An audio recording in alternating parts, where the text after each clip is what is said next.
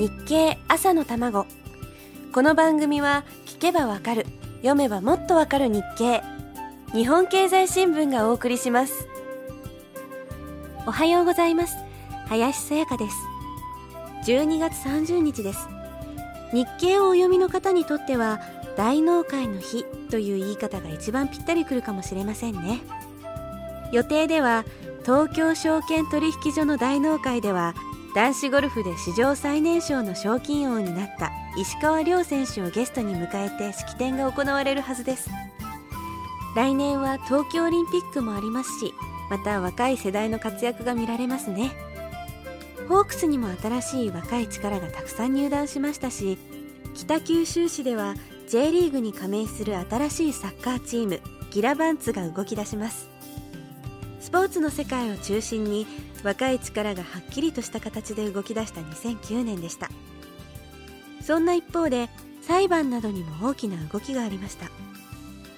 裁判員制度が始まり福岡でもいくつかの裁判員裁判が行われています。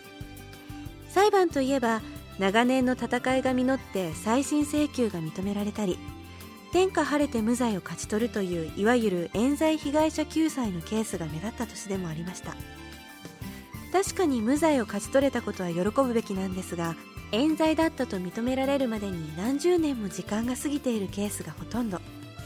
彼らは人生の一番大事な時間をその冤罪によって奪われているわけでそれを考えると胸の痛い話です。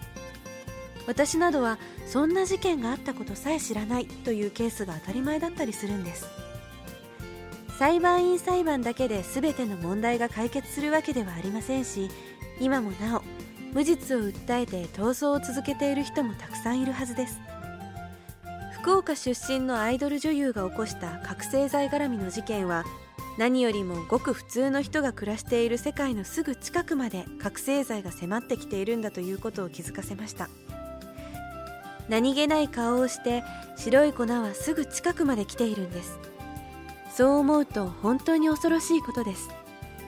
どうか誰もが安心して暮らせる福岡でありますように。そのためにも私たちが何をできるか一生懸命考えたいと思います。2009年も今日を含めてあと2日。今年は大納会の日もちゃんと夕方まで株式市場が動いているそうです。